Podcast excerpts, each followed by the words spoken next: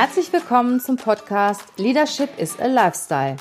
Der Podcast für Führungskräfte, die neben ihrer Karriere ein erfülltes und gesundes Leben führen möchten. Mein Name ist Regina Volz. Ich zeige dir, wie du das Beste aus dir, deinem Leben und deinem Business machen kannst. Und jetzt geht's los. Viel Spaß mit der heutigen Folge.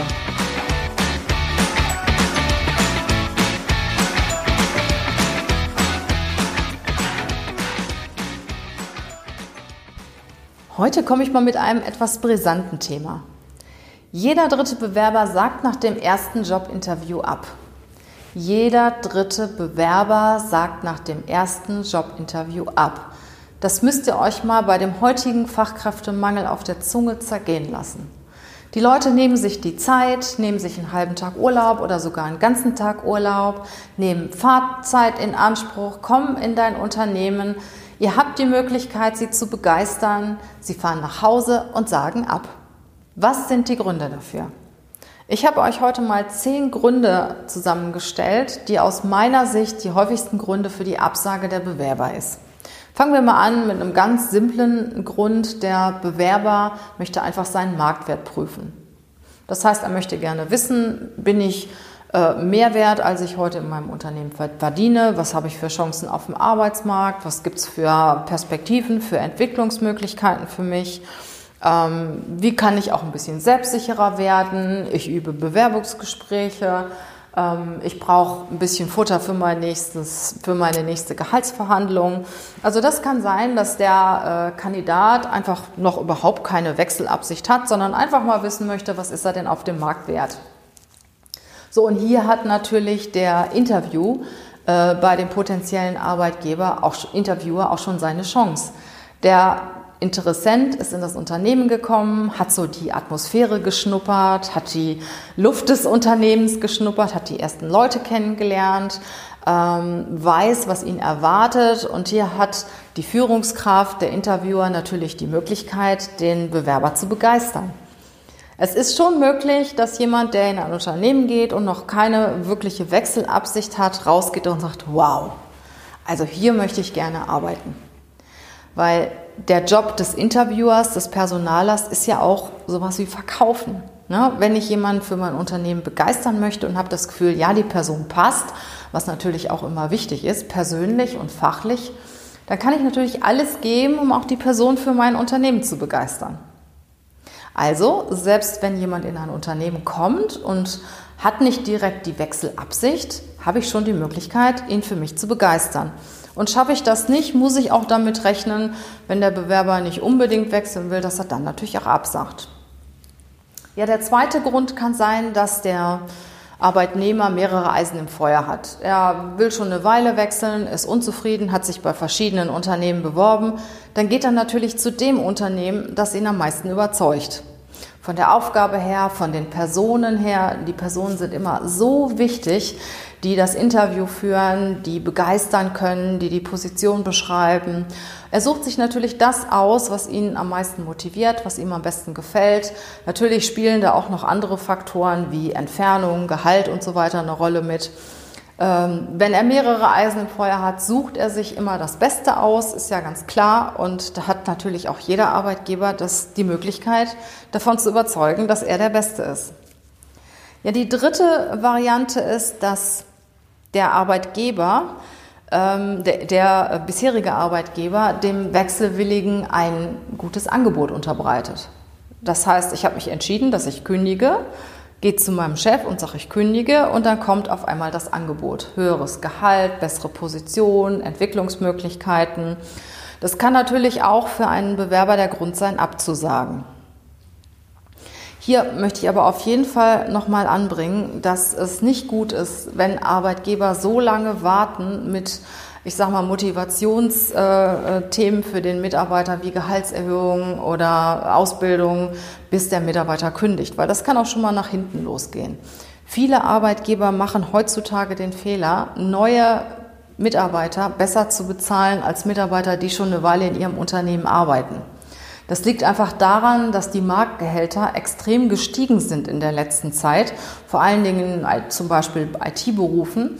Und äh, dass die Leute, die schon langjährig im Unternehmen sind, nicht mit angehoben werden.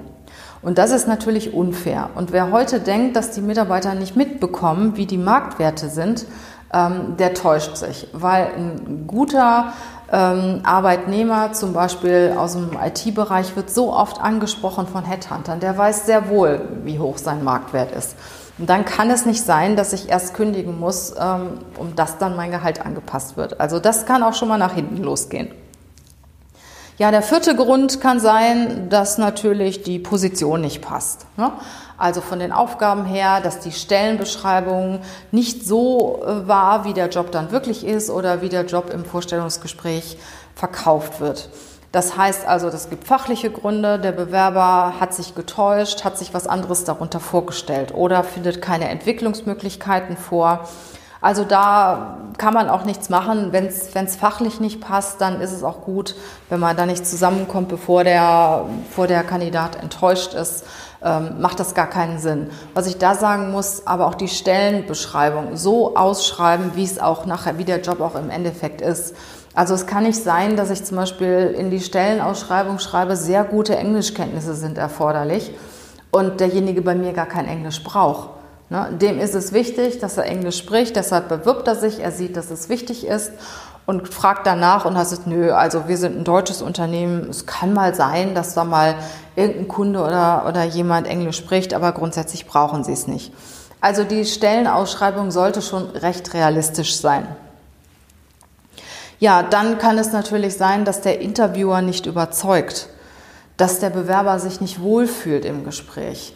Ich finde es immer gut, wenn der Interviewer sich auf die Ebene des Bewerbers begibt. Das heißt, halt auch eine gute Atmosphäre schafft und ihn auch als gleichwertig auf Augenhöhe betrachtet. Diese Stressfragen wie, welche Stärken haben Sie, welche Schwächen haben Sie, sind Sie der Beste in Ihrem Bereich und so weiter, die machen aus meiner Sicht wenig Sinn. Die verunsichern den Bewerber und sie kriegen sowieso nicht die wahre Antwort. Ich finde es immer gut, wenn man eine gute persönliche Atmosphäre in einem Gespräch schafft und äh, ja, damit auch Vertrauen gewinnt. Nur so kann man feststellen, passt der Bewerber zu mir, zu meinem Bereich, zu meinem Unternehmen und der Bewerber kann auch feststellen, ist das die Person, die zu mir passt oder das Unternehmen, bei dem ich gerne arbeiten möchte. Manche Arbeitgeber treten sehr arrogant auf, ne, haben so die innere Einstellung, naja, wir sind ja hier so ein tolles Unternehmen, der kann ja froh sein, wenn er bei uns arbeitet. Und das kriegen die Bewerber natürlich mit. Das merkt man. Ne? Man merkt, wenn man von oben herab betrachtet wird und das macht keinen Spaß. Dann kann es natürlich sein, dass ich mich auch nicht auf den Bewerber konzentriere. Ich habe mein Handy, ich lese meine SMS oder schreibe eine WhatsApp oder sonstiges. Das Telefon klingelt ständig. Ist natürlich auch nicht sehr wertschätzend dem Bewerber gegenüber. Also ich selber habe das früher, als ich mich auch irgendwo beworben habe, das ein oder andere Mal erlebt, dass während des Gespräches mein Gegenüber aufgestanden ist, telefoniert hat und ja, das ist, da, da fühle ich mich nicht wohl bei. Das ist nicht gut. Dann sind natürlich solche Sachen wie Getränke anbieten, ein paar Kekse auf den Tisch stellen, äh, ja, immer sehr, sehr angenehm. Das heißt, es bringt schon eine gute Atmosphäre. Dann ist es gut, wenn der Interviewer vorbereitet ist. Wenn der Bewerber merkt, da hat sich jemand mit mir, mit meiner Unterlage, mit meinem Werdegang beschäftigt. Ich bin wichtig. Und wenn ich wichtig bin, fühle ich mich gewertschätzt und ja, fühle mich auch zu dem Unternehmen hingezogen. Der sechste Grund ist, dass das Gehalt nicht den Vorstellungen des Bewerbers entspricht. Man, wird, man spricht direkt sehr schnell über das Gehalt. Ähm, da empfehle ich sowieso, das Gehalt immer so ein bisschen zurückzustellen, bis man ganz genau abchecken kann, will ich den Kandidat oder nicht. Und wenn ich den will, kann man über das Gehalt diskutieren. Aber es gibt auch Unternehmer, die im ersten Gespräch schon sehr schnell über das Gehalt sprechen und darüber diskutieren und dann falscht man nicht um, um 100 Euro. Ne? Also ich habe das ein oder andere Mal festgestellt, dass um so geringe Summen gefalscht werden und Kandidaten abgelehnt werden, weil sie halt, was weiß ich, 300 Euro mehr verdienen wollen. Ähm, das macht wenig Sinn. Und vor allen Dingen auch Alter und Berufserfahrung sagt nicht immer etwas über die Leistung eines Kandidaten aus. Also ich mache mal ein Beispiel, vor allen Dingen im IT-Bereich kann es sein, dass ich mit der IT aufgewachsen bin, schon als 13-Jähriger meinen Computer auseinandergenommen bin, Netzwerke gebaut habe, zwar erst mit 22, 23 mein Studium absolviert habe und bewerbe mich mit 25. Ja, dann habe ich zwar offiziell nur zwei Jahre Berufserfahrung, ich kann aber viel, viel besser sein, viel interessierter sein als jemand, der vielleicht Mitte 30 ist und das schon zehn Jahre macht weil er einfach nicht so für das Thema brennt wie derjenige, der es schon in seiner Kindheit begonnen hat.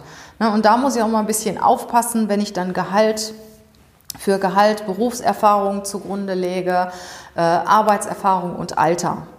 Sondern ich schaue mir den Bewerber an, wie brennt er für das Thema, was bringt er mit, was kann der. Ich mache vielleicht Arbeitsproben und kann so feststellen, wie gut er ist und ob er auch das wert ist, was er verdienen möchte. Und darüber hinaus sage ich auch immer, in der Probezeit stellt sich doch heraus, ob jemand das wert ist, was er auch verdient.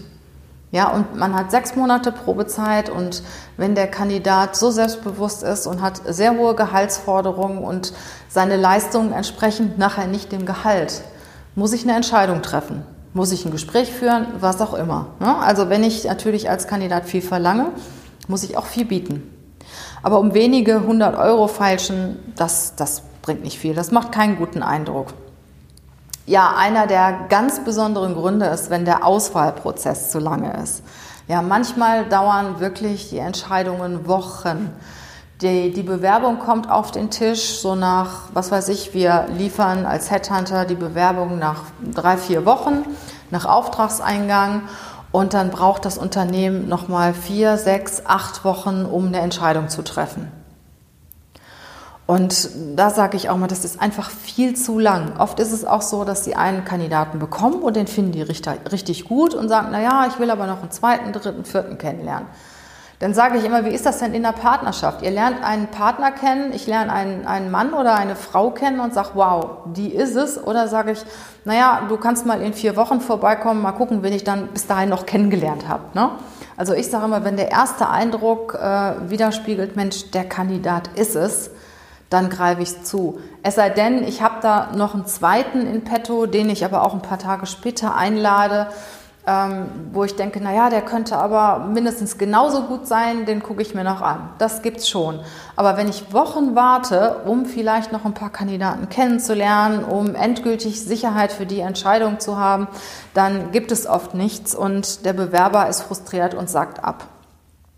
Ja, dann gibt es persönliche Gründe, der Weg ist zu lang, der Partner wohnt in einer anderen Stadt, Krankheit in der Familie oder was auch immer. Da kann man natürlich als Arbeitgeber nichts machen, man kann die Firma nicht verlegen, nur weil jemand 100 Kilometer weiter weg wohnt und nicht bereit ist, umzuziehen.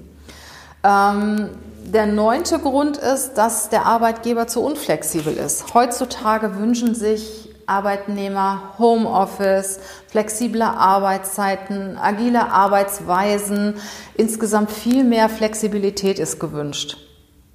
Und da muss ich als Arbeitgeber schon aktiv sein, flexibel sein, mich auch anpassen, um die entsprechenden Kandidaten auch für mich zu gewinnen. Vor allen Dingen, wenn ich jetzt in einem kleineren mittelständischen Unternehmen bin oder auch vom Standort her ein bisschen außerhalb bin, was nicht immer sehr attraktiv ist muss ich auch schon mal etwas flexibler sein, um dem Arbeitnehmer das alles zu vereinfachen, bei mir zu arbeiten, wenn die Anfahrt vielleicht ein bisschen weiter ist, Homeoffice ermöglichen oder was auch immer. Also Flexibilität ist heute ähm, bei der Mitarbeiterwahl oder beim Fachkräftemangel ein unheimliches Plus. Ja, der letzte Grund, äh, der zehnte Grund sind schlechte Bewertungen. Ne? Ich komme aus einem Jobinterview, fand das die Firma eigentlich ganz gut, fand die Interviewer auch ganz gut. Guck mal bei Kununu nach, ähm, wie ist denn so die Firma bewertet? Und sehe dann auf einmal, ups, da sind ja so viele negative Bewertungen drin und die Firma hat noch nicht mal darauf geantwortet. Also scheint da ja was Wahres dran zu sein.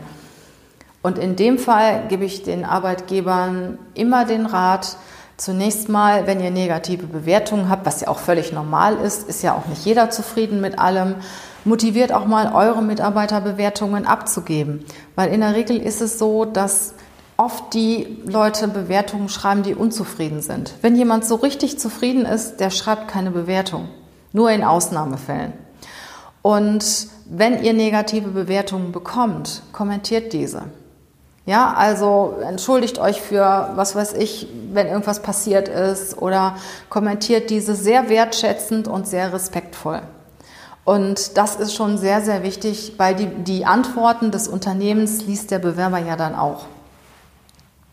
Zehn Gründe waren das, ähm, wie ihr es hinkriegen könnt, dass der Bewerber nach dem ersten Jobinterview nicht mehr direkt äh, absagt, sondern zum zweiten Jobinterview kommt, wo er dann beim zweiten Jobinterview nochmal die Möglichkeit hat, von eurem Unternehmen zu überzeugen.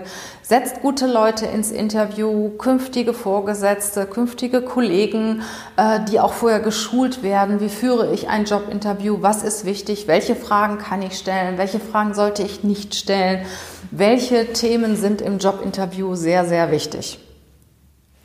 Wenn euch dieser Podcast gefallen hat, freue ich mich natürlich über eure 5-Sterne-Bewertung, weil auch für mich ist eine Bewertung wichtig, um sichtbar zu werden, um auch noch anderen Unternehmen, Führungskräften, Managern ein paar Tipps zu geben äh, für Headhunting, für Recruiting, für Führung, Karriere. Ähm, gebt mir eine positive Bewertung und abonniert den Podcast. Ich wünsche euch noch eine wunderschöne Woche und freue mich auf unser nächstes Treffen.